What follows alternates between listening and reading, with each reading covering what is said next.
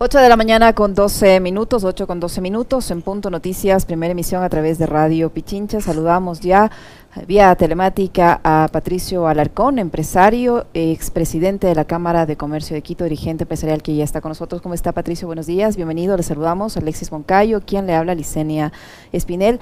Eh, ¿Qué decir respecto a las cifras de supuesta recuperación de empleo que menciona el gobierno nacional? Según eh, los voceros del presidente Guillermo Lazo, se habrían recuperado 200 mil puestos de trabajo en los meses que tiene de la actual eh, gestión gubernamental. Usted ha señalado que esa cifra no corresponde a la realidad que no llegarían, si bien también es positivo, a más de 50 mil. Eh, ¿Cómo está? Buenos días, bienvenido. Muy buenos días, Vicenia. Buenos días, Alexis. Un cordial saludo a la audiencia de Radio Pichincha. No, efectivamente, mira, lo que yo he dicho es que el plan de, de eh, fue efectivo. Eh, tenemos algún problema, eh, don Patricio, con su señal. No sé si vamos, si, si, usted la puede mejorar. Tenemos un ruido ahí que no, le, no nos permite escucharle bien. No. No, no sé si le, le podemos eh, este momento, don Patricio, llamar eh, vía telefónica porque su señal está, está muy, muy deficiente, no, no le escuchamos, tenemos un ruido ahí que no nos permite escucharle con claridad. Denos unos minutos para que nuestro compañero le, haga la llamada respectiva y así tratamos de, de mejorar su, su conexión y le podemos escuchar sus, sus expresiones con, con, mayor transparencia. Está una señal bastante distorsionada.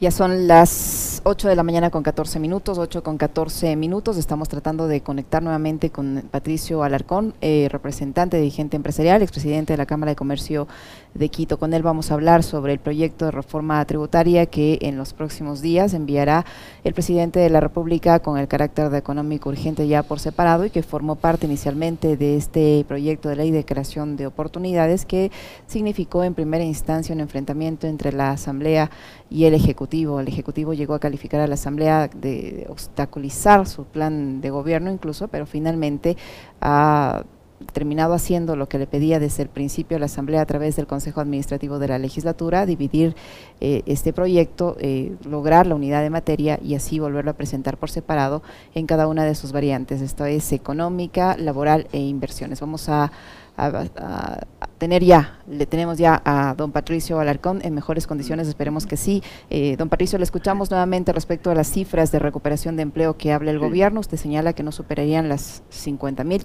insisto, de todas sí. maneras es una cifra positiva, siempre crear un empleo ya es algo positivo, pero no son las 200 mil que dice el gobierno nacional, cuéntenos por favor. Sí, Licenia, efectivamente, tal como te comentaba, si, si bien es una cifra positiva, haber llegado a las 40 mil eh, 40 mil fuentes de empleo formales nuevas, no es lo que menciona el ministro de Trabajo, que son 200 mil fuentes de trabajo que se han creado. Y yo saco el cálculo eh, del Instituto Ecuatoriano de Seguridad Social, porque cada empresa que contrata o cada persona natural que voluntaria que se afilia, eh, aporta al IES, ¿no es cierto? Algunos voluntariamente y las empresas obligatoriamente. Lo que las cifras dicen que durante el periodo del presidente Guillermo Lazo, eh, las fuentes de trabajo han crecido en 40 mil eh, empleos nuevos formales. No son los 200 mil que se mencionan, 40 mil no es una mala cifra, pero eh, se debe transparentar eh, los números, es decir, la información que debe dar el gobierno es la información real, la que eh, eh la información ácida que se la puede sacar a través del de Instituto Ecuatoriano de Seguridad Social. ¿Cómo está Patricio? Un gusto poder conversar con usted y saludarle. Eh, a ver, usted nos dice son 47 mil más menos de empleos formales que se han recuperado.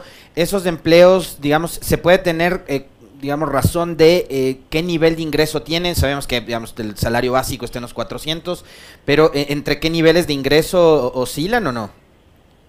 Sí, mira, eh, de, una, de una información que tengo, la mayoría, la gran mayoría de afiliados eh, están registrados con un salario básico, con el salario básico unificado. Uh -huh. eh, alrededor del 5,5% de, de los afiliados pasan eh, de los dos mil dólares en adelante. Pero esto no significa eh, que eh, dentro de la población económicamente activa, apenas del 5,5% de los afiliados de, de, de, las personas que trabajan ganan dos mil dólares o más, porque hay muchas personas naturales, es decir, contadores, auditores, doctores, abogados que ganan dos mil dólares o más, pero que no están afiliados por voluntad propia al Instituto Ecuatorial de Seguridad Social, pagan sus seguros privados, por darte una idea. Entonces hay hay mucha más gente de lo que dice el gobierno dentro de la población económicamente activa que gana dos mil dólares o más. No es apenas del 3,5% de la eh, de la población económicamente activa que a su vez mantiene a más gente, no tiene cargas familiares.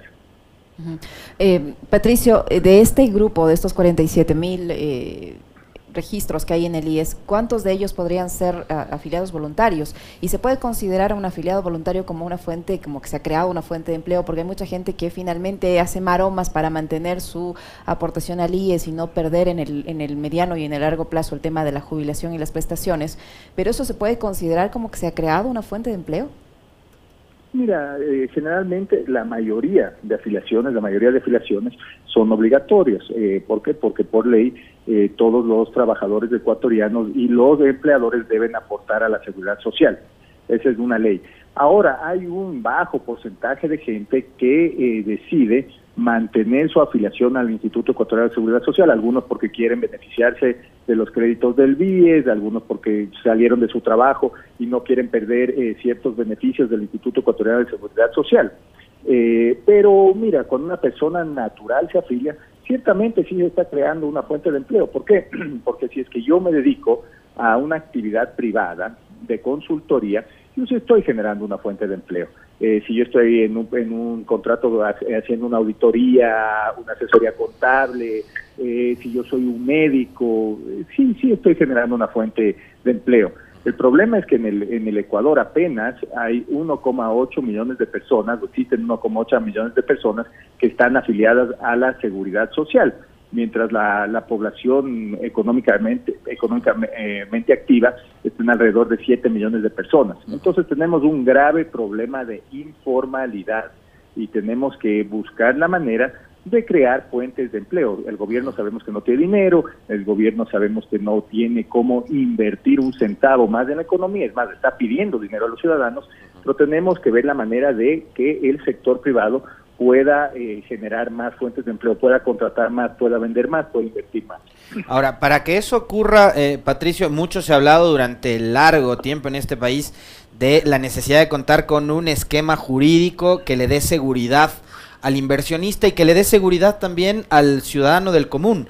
Eh, desde el sector empresarial, desde el sector privado, ¿cómo ven ustedes esta ola de inseguridad que aparentemente ha crecido y que se recrudece además con lo que ha sucedido en las cárceles, ¿no? A eso se suman los asesinatos, los casos de sicariato, robos, asaltos que estamos viendo a diario. Eh, ¿Eso a ustedes les, les genera preocupación? Porque digo, yo también como inversionista o empresario, ¿cómo voy a atrever a, abrir un negocio si los niveles de inseguridad están tan altos en el país? Y a eso sumemos la inseguridad jurídica. No sabemos en cuánto tiempo se van a aprobar las leyes laborales, tributarias y de inversiones, etcétera, etcétera.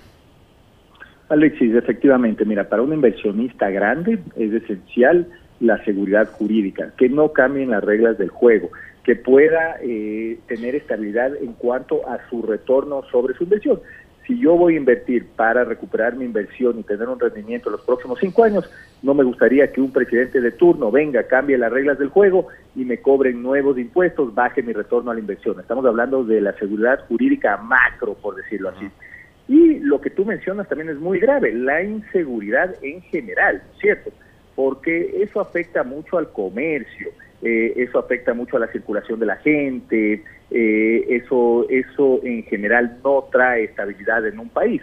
Eh, la inseguridad en, general también trae una mala percepción por parte de la ciudadanía hacia los esfuerzos del gobierno y eso también puede generar inestabilidad. Entonces, mira, eh, los cambios constantes en las reglas de juego, vamos a pasar por eso pronto, asumo, cuando se envíe la, nueva, la nueva reforma tributaria, eh, la, gran cantidad de violencia que se genera en este país por los bandos que, que están manejando la penitenciaría, la pugna de poderes, el microtráfico en, en las calles, eh, los carteles que, que están traficando por medio del Ecuador. Todo eso ciertamente afecta también la imagen del país, eso afecta también la llegada del turismo, eso también afecta la inversión en infraestructura para el turismo. Entonces, mira, todo esto es parte de un círculo vicioso que si no lo resolvamos de alguna manera u otra, eh, ciertamente va a afectar a los niveles de inversión, a los niveles de ventas y a los niveles de desarrollo en el Ecuador. Patricio, eh, ¿qué expectativa tienen ustedes respecto a cómo se va a presentar nuevamente esta reforma tributaria dentro del, proyecto de creación de oportunidades? De acuerdo a voceros del Ministerio de Finanzas, esta ley tributaria tendrá tres partes fundamentales. La primera es la simplificación de impuestos de algunos regímenes impositivos, la segunda, contribuciones especiales y la tercera, el impuesto a la renta. Eh, de lo que dicen los conocidos en la materia económica, esta reforma tributaria va a continuar con una carga bastante fuerte todavía, eh, pese a las críticas y los cuestionamientos sobre la clase media. Eh, ¿Qué expectativas tienen ustedes? ¿Cómo debería ser presentada esta, esta ley? ¿Qué cambios debería tener? Mira, Leseña, yo en materia económica estoy opuesto a cómo está trabajando el gobierno. ¿Qué es lo que el Fondo Monetario básicamente ha exigido para hacer un desembolso adicional y es que el gobierno eh, consiga 900 millones de dólares. Entonces, ¿cómo se puede conseguir 900 millones de dólares? Puede ser vía un ajuste o puede ser vía nuevos impuestos o nuevos ingresos, ¿no es cierto? Entonces han tomado la ruta fácil que es cobrar nuevos impuestos. Eh, el problema es que así no se saca un país adelante, el problema es que 900 millones de dólares cubre básicamente un mes del rol de pagos del Estado central. Y el problema es que eh, están quitándole liquidez a quien tiene que generar fuentes de empleo. Ya lo, lo conversamos ahorita con, la pregunta de Alexis.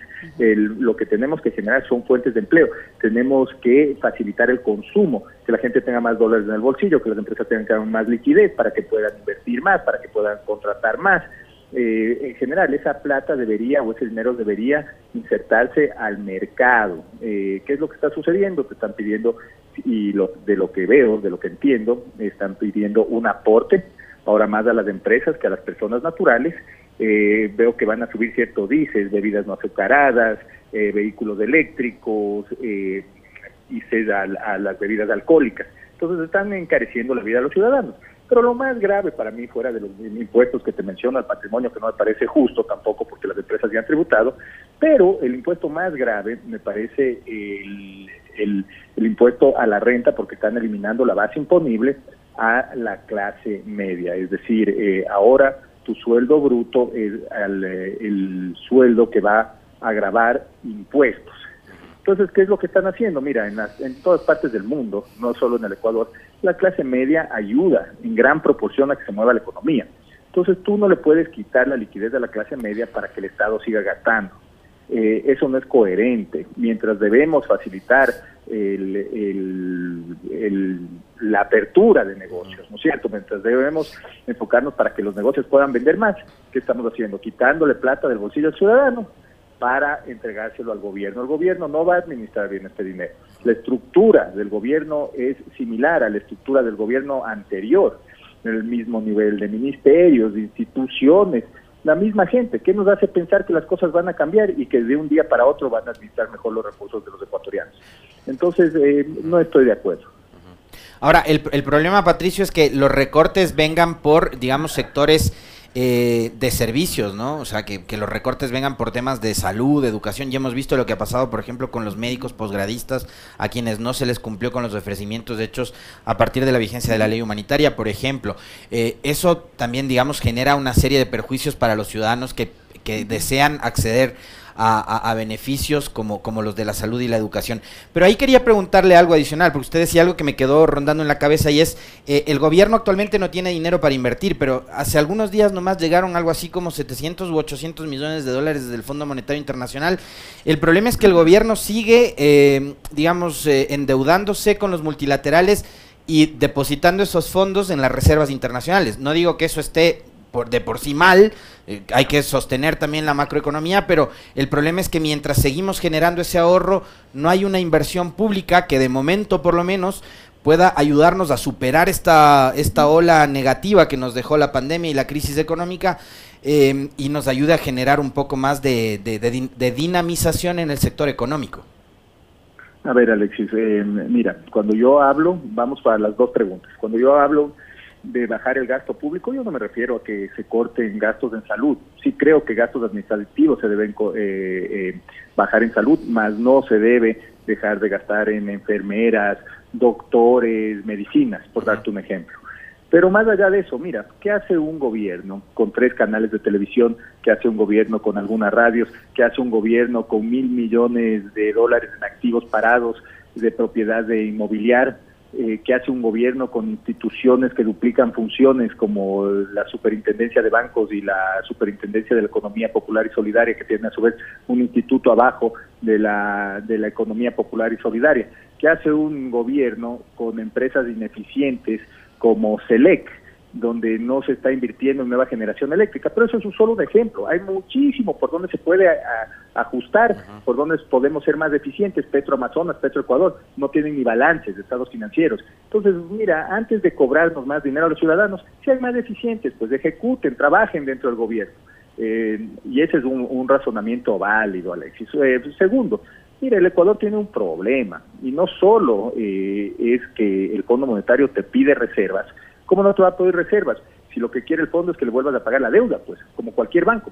Si te presta, tiene que asegurarse de que algún rato le puedes pagar, pues. Si tú no tienes una reserva de liquidez, tarde o temprano no le vas a poder pagar al fondo. Y eso es un problema que también existe en el Ecuador. El coeficiente de liquidez que tienen que tener los bancos dentro del país también es demasiado, es demasiado alto. Entonces, si es un 60% más el coeficiente de liquidez que tienen que tener afuera, más se complican los préstamos y son menos competitivos eh, para bajar las tasas eh, ni aumentar los plazos. Entonces, mira, hay mucha normativa dentro del Ecuador que nos complica y yo estoy de acuerdo contigo. Mira, la liquidez debería ser usada no solo para invertir, yo creo que la inversión pública cuando un Estado está sano, cuando tiene dinero, es buena y es necesaria pero cuando el Estado no tiene ni para, ni para pagar sueldos a fin de mes va a ser imposible invertir.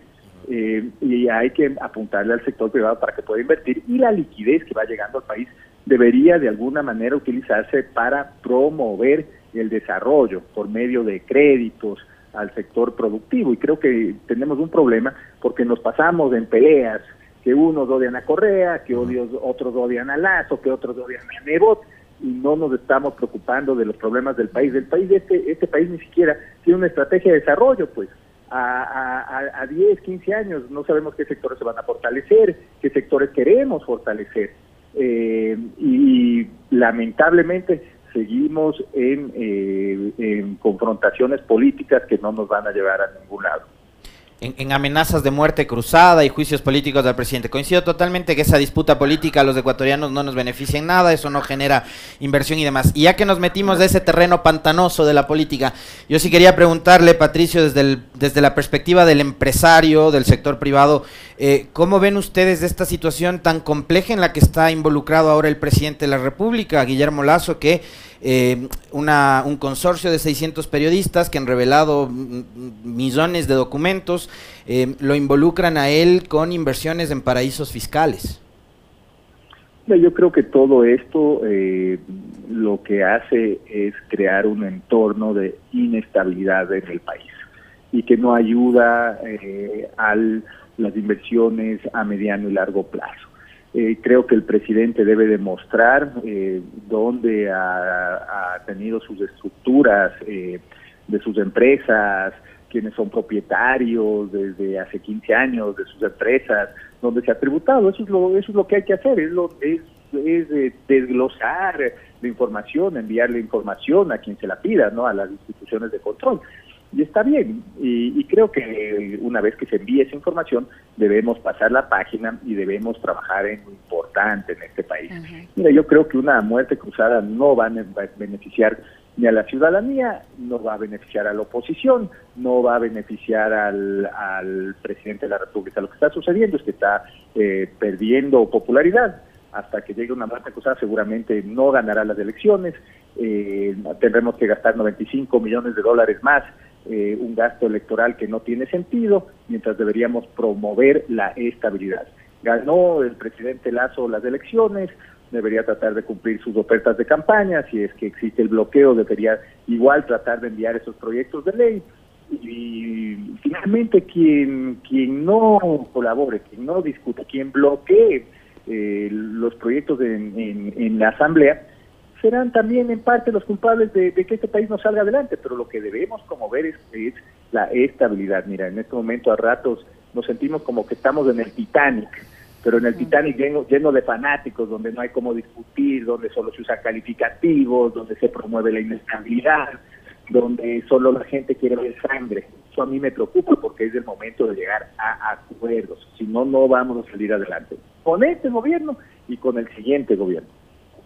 Eh, Patricia, ¿usted cree que este ejercicio de transparencia que usted dice que es necesario y evidentemente es necesario, le permitirá al presidente de la República, en caso de que lo haga, de que explique, de que aclare, de que se llegue a conocer la verdad en este tema, le permitirá tener más autoridad, más, autoridad moral sobre todo, eh, para exigir a ustedes los empresarios, a nosotros los ciudadanos, a todos contribuyentes, eh, que demos más recursos al fisco a través de una reforma tributaria? Mire, yo me imagino y, creo que si es que el presidente se metió en política, debe tener todas sus cuentas claras. Eh, y es cuestión de que entregue a, las autoridades o instituciones que, tienen la competencia para investigarlo. Eh, creo que una vez que eso, que eso se dé, creo que podemos ya trabajar en paz, porque se ha creado un lío. Mire, desde ese domingo que salieron a relucir todos los, los lo, la investigación de estos paraísos fiscales, ahora solo se habla de los Pandora Papers, del triunvirato, eh, de la muerte cruzada, mientras lo que yo quisiera estar hablando es de, bueno, cuánto dinero va a llegar al Ecuador, cómo hacemos las reformas estructurales, laborales, tributarias, código monetario, Instituto Ecuatorial de Seguridad Social, sectores estratégicos, cómo sacamos al país adelante, señores. Lo importante en este momento es el país, la generación de empleo. Eh, se debe ya rápidamente pasar por el capítulo de los Pandera Papers, se debe pasar rápidamente ya por el capítulo del, del envío de la ley para que eliminar las amenazas de la muerte cruzada y promover eh, la estabilidad en este país para que todos podamos trabajar en paz. Se debe resolver el tema de la focalización de los subsidios con los transportistas, se debe resolver el problema de los agricultores en la costa, esos son los problemas en los que día a día debe estar trabajando el, gobierno. Políticas, no tiene sentido. Mire, yo sinceramente espero que gente como la ex ministra de Gobierno ni siquiera se esté acercando a Carondelet, porque le hizo tanto daño al presidente Moreno. Yo no entendería cómo va a asesorar al nuevo presidente. Eh, entonces, eh, ahorita hay que dedicarse a trabajar y no dedicarse a pensar solo en cómo mantener el capital político, porque ese fue el grave error que cometió la ruptura de los 25 con el presidente Moreno. No trabajaron, se quedaron pensando y soñando en la política y ahí vimos las consecuencias. Muchísimas gracias, Patricio, por su tiempo y por la información que nos ha proporcionado en este diálogo. Patricio Alarcón, empresario, expresidente de la Cámara de Comercio de Quito, dirigente empresarial que está que estuvo con nosotros. Gracias, don Patricio. Muy amable. Gracias a ustedes, un abrazo. Un abrazo, lo propio. 8 con 35 minutos, con 36 de hecho. Una pausa, regresamos.